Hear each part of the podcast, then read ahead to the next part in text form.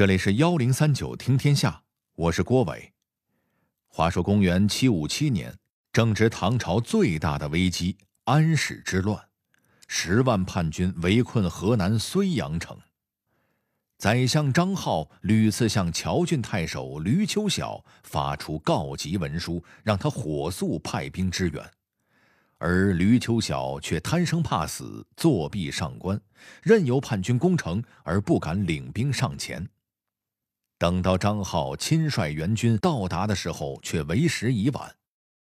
睢阳已沦陷三日，守将张巡以身殉国。面对此等惨状，张浩把所有的愤怒都发泄到了闾丘晓的身上。吕秋晓，你好大的胆子！我下令要你出兵增援，你竟敢违抗军令，拥兵自保。如今城破，还令我军损失一员大将，此贻误战机之罪，你百死难赎。丞相国饶命啊！罪臣自知贻误军机，理当受罚。但我尚有年迈的高堂需要供养，还请相国念我家中二老孤苦，留我一命，以尽孝道啊！哼！你的父母无人供养，你可曾想过当年被你以莫须有的罪名杀害的王昌龄，他的父母又有何人供养？相国，我……你们还愣着做什么？快把这贪生怕死的小人拖下去，杖毙！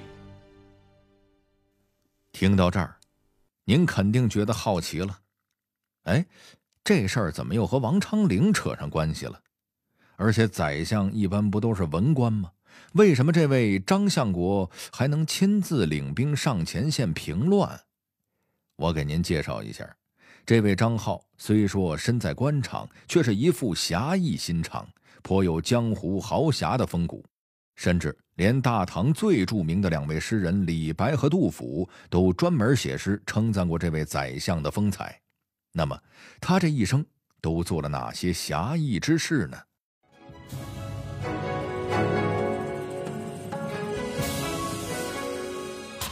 高居庙堂之上的大唐宰相是怎么和江湖豪情搭上边的？乱世败相，他又是怎样在安史之乱中力挽狂澜？究竟为何他能得到大唐诗圣和诗仙的赞赏？幺零三九听天下，郭伟和您聊聊义薄云天的豪侠宰相张浩。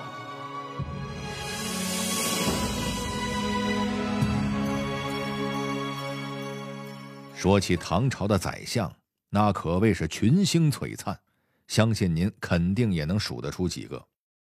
忠义的魏征，奸诈的有李林甫、杨国忠。今儿我跟您提一位张浩，他的特点是文武全才，外加侠肝义胆。不过，身为唐朝的宰相，张浩还真是不太出名。但要是说起他对唐朝的贡献，那可是丝毫不亚于前边赫赫有名的那几位忠臣，而且他还是众多名相当中最具豪侠风采的一位。哎，他一个当朝大员，怎么个江湖豪侠法呢？咱们还得从他入世前的经历说起。张浩，字从周，出生于山东聊城的一个官宦家庭。说是官宦家庭，其实他们家上属三代，当的都是些没实权的差事，还真没出过什么显赫的大人物。但张浩就比较出挑了，他从小喜欢读史书，平时没事儿就爱评论天下局势，而且张浩身材高大，风度翩翩，那真是活脱脱一个乱世豪侠的形象。张浩为了追求治国平天下的理想。告别父母，背起行囊，独自去京城打拼。放到今天看，那就是北漂一族。可是孤身一人在异乡闯荡，说起来都是心酸泪呀。京城之大，机会之多，竟然没有张浩安身立命、大展宏图之所。所以他很少与人交往，平时就憋在家里读书写文章。要是心里实在郁闷，就跑到酒馆喝上几杯，有的时候酒劲儿上来了，还会自顾自地弹琴取乐。就是这么个怪人，竟然还在长安博得了不少关注。不久，张浩便辗转拜到了名士吴京的门下，跟着老师学习文才武略，增长见识。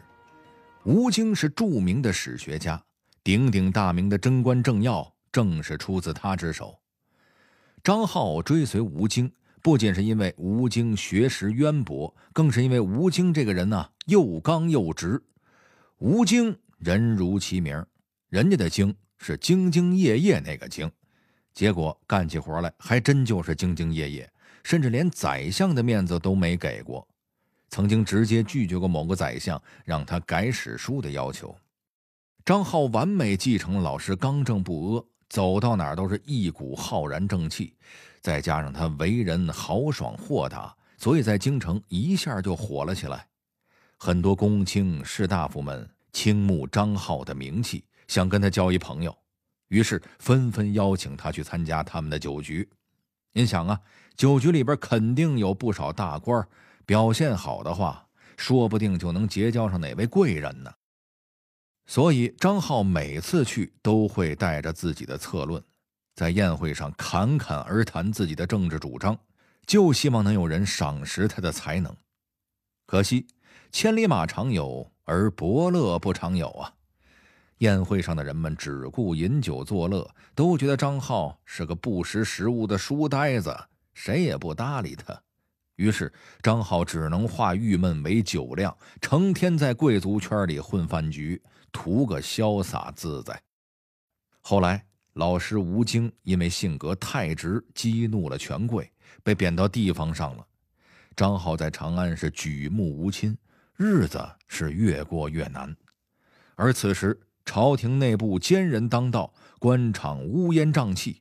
张浩对仕途倍感失望，一气之下收拾铺盖卷儿回老家隐居去了。张浩也没想到，这一走就是十几年。此后，杨国忠继任宰相，朝廷官员也经历了大换血。是什么样的契机让张浩重新走上仕途的呢？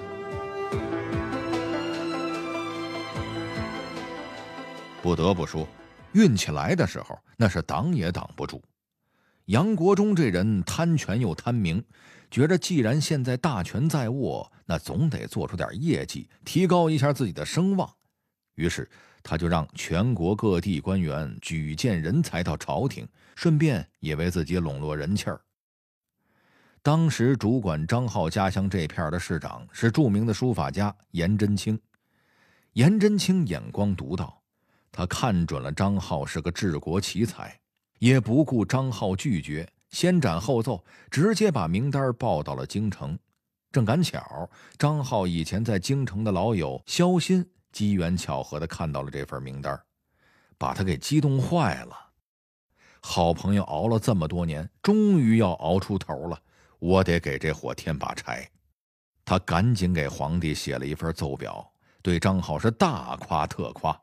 说这人有奇才啊！您用他，他能当给您出谋划策的良师；您要是不用他，他就只能埋没乡野，做一病老头了。就这样，独具慧眼的颜真卿，真诚仗义的萧鑫，私心作祟的杨国忠，竟然阴差阳错的成了张浩的伯乐，促使张浩从一介布衣破格擢升到了八品左拾遗。人到中年。张浩才开始正式走入仕途，可是他的事业才刚起步，就赶上了一场令盛唐梦境支离破碎的大灾难——安史之乱。安史叛军来势汹汹，打了朝廷一个措手不及，璀璨盛唐转瞬变成了人间修罗场，满朝文武人心惶惶，只有张浩表现得相当淡定。慌有什么用？兵来将挡，水来土掩呗。他冷静分析战局，向上司有条有理的汇报，总是一副运筹帷幄的样子。他了解到太子的属官来镇是军队出身，从小就跟着父亲守边防，熟悉兵法，又有勇有谋，于是就建议重用兼具理论实践经验的来镇。事实证明。张浩的眼光的确一流。叛军被来阵打得疲惫不堪，甚至给这块难啃的骨头起外号叫“来脚铁”。潼关大战前，朝廷曾经一度将叛军的攻势逼停，这里边还真少不了张浩的这番筹谋。但是局部的胜利还是没能扭转整个战局的颓势。本来叛军的精锐部队就是神一样的对手。可自己这边的队友又相当不提气，叛军一路打到京城的东大门潼关。潼关地势险要，易守难攻，本可以靠闭关不出守住的。谁知这杨国忠，国家都朝不保夕了，他还是不忘排除异己，撺掇玄宗下令让守将哥舒翰出战，想用一出借刀杀人，顺理成章地除掉他。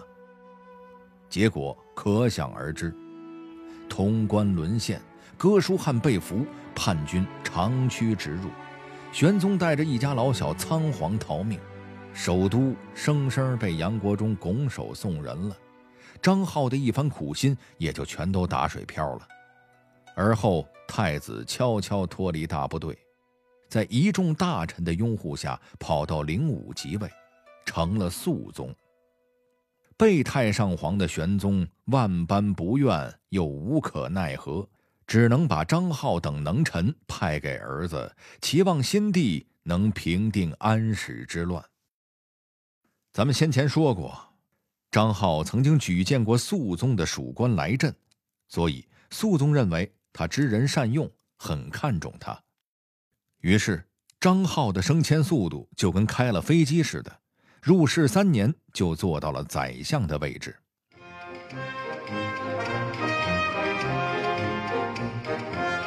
从当年的布衣到如今的宰相，张浩那身义薄云天的豪侠风骨却从没变过，受到很多诗人们的抬爱称颂。这其中又有怎样的故事呢？在这场席卷中原的战乱里。侠义心肠的张浩做了很多让天下文人暖心感动的事儿。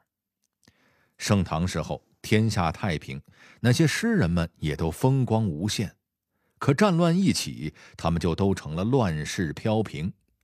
长安沦陷后，朝廷的军队和安史叛军僵持不下，杜甫趁着局面混乱，逃出长安，投奔肃宗。他这一路可走得很难呀。不仅缺衣短粮，还得小心翼翼地躲避叛军搜查。等到他见到肃宗，那已经是落魄到粗布麻鞋、衣不蔽体了。肃宗感动坏了，多么忠诚的一个读书人呢！顶着致命的危险都要来投奔朕，所以当即就给封了官还为了表达皇帝的诚意，特意破例让宰相张浩送任命书给杜甫。张浩和杜甫都是忠义的爱国志士，俩人那叫一头脾气，很快就成了相见恨晚的好友。可是官儿才做了半个月，杜甫就闯下大祸，怎么回事呢？这就要从杜甫的好友房管说起了。房管是玄宗朝的老臣，本来很受肃宗的器重，奈何这人有一大毛病，自不量力。房管明明是文臣，却总想着战场立功，结果可倒好，他完美演绎了当代赵括，兵法生搬硬套，把肃宗好不容易攒下的家底儿全给打没了。房管因为这事儿深受打击，变得意志消沉，没事就借口生病不上朝，在家听门客董庭兰给他弹琴。要说这董庭兰也是个不省心的主儿。你在人家家里吃人家的住人家的，每天也就弹弹琴，日子多舒坦呀！干嘛非要仗着房管的名号收受贿赂呢？这不是坑自己的长期饭票吗？后来董庭兰受贿的事儿被人曝光，肃宗气的把之前战败的时候憋的火也一并给清算了，直接给房管就免职了。这下杜甫着急了，他和房管是布衣之交。朋友有难，自己怎么能视而不见呢？他跟皇上谏言，说房管素来品德高尚，就因为这么点事儿就免了人家的职，未免有点小题大做。肃宗一听，当场就气炸了：“你杜甫这是质疑朕的判断吗？”他下诏对杜甫三思会审，甚至还动了杀心。眼看着大唐诗圣就要因为殿前失言被斩了，当红宰相张浩出面了。他一边用自己的人脉疏通关系，一边不停地给肃宗进言。张浩劝肃宗说：“您看，杜甫做的是什么官那是左拾遗呀，本来就是帮您查缺补漏、查错改错的。您现在要是问杜甫的罪，”那恐怕以后就没人敢进言了。肃宗听了，觉得很有道理，便松了口，放杜甫长假，让他回家探亲。实际上啊，也是不再重用杜甫了。虽然官做不成了，但好歹保住了性命。在张浩的帮助下，杜甫的创作生命得以延长，让那些宝贵的诗篇流传至今。除了杜甫，张浩还曾对哪些人施以援手呢？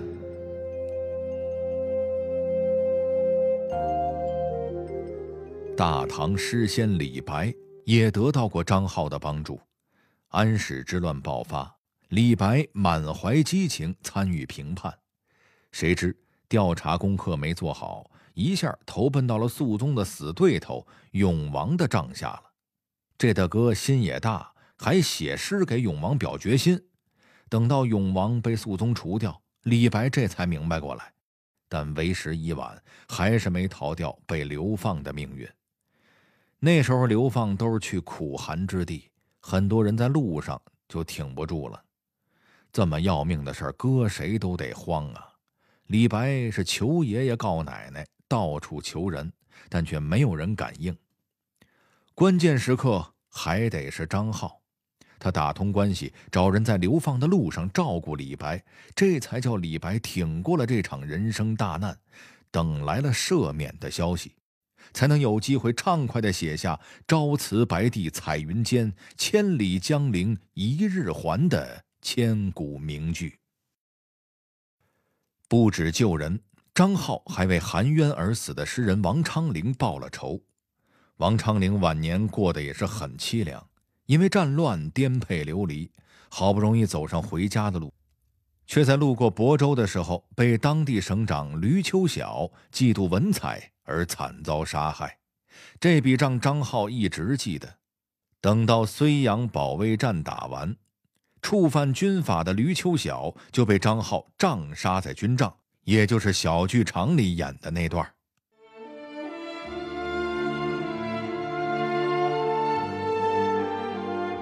杜甫在诗文《喜兵马》中称赞张浩：“张公一生江海客，身长九尺须眉苍。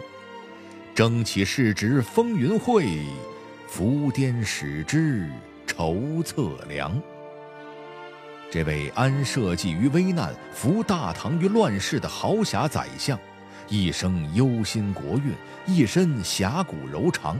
也算是唐朝名相中的沧海遗珠了。好了，这里是幺零三九听天下，我是郭伟。最后，我代表节目编辑穆小熊、程涵，小剧场配音陈光、田阳，录音严乔峰。感谢您的收听。如果您想和我们沟通交流，获得听众福利，欢迎关注微信公众号和新浪微博幺零三九听天下。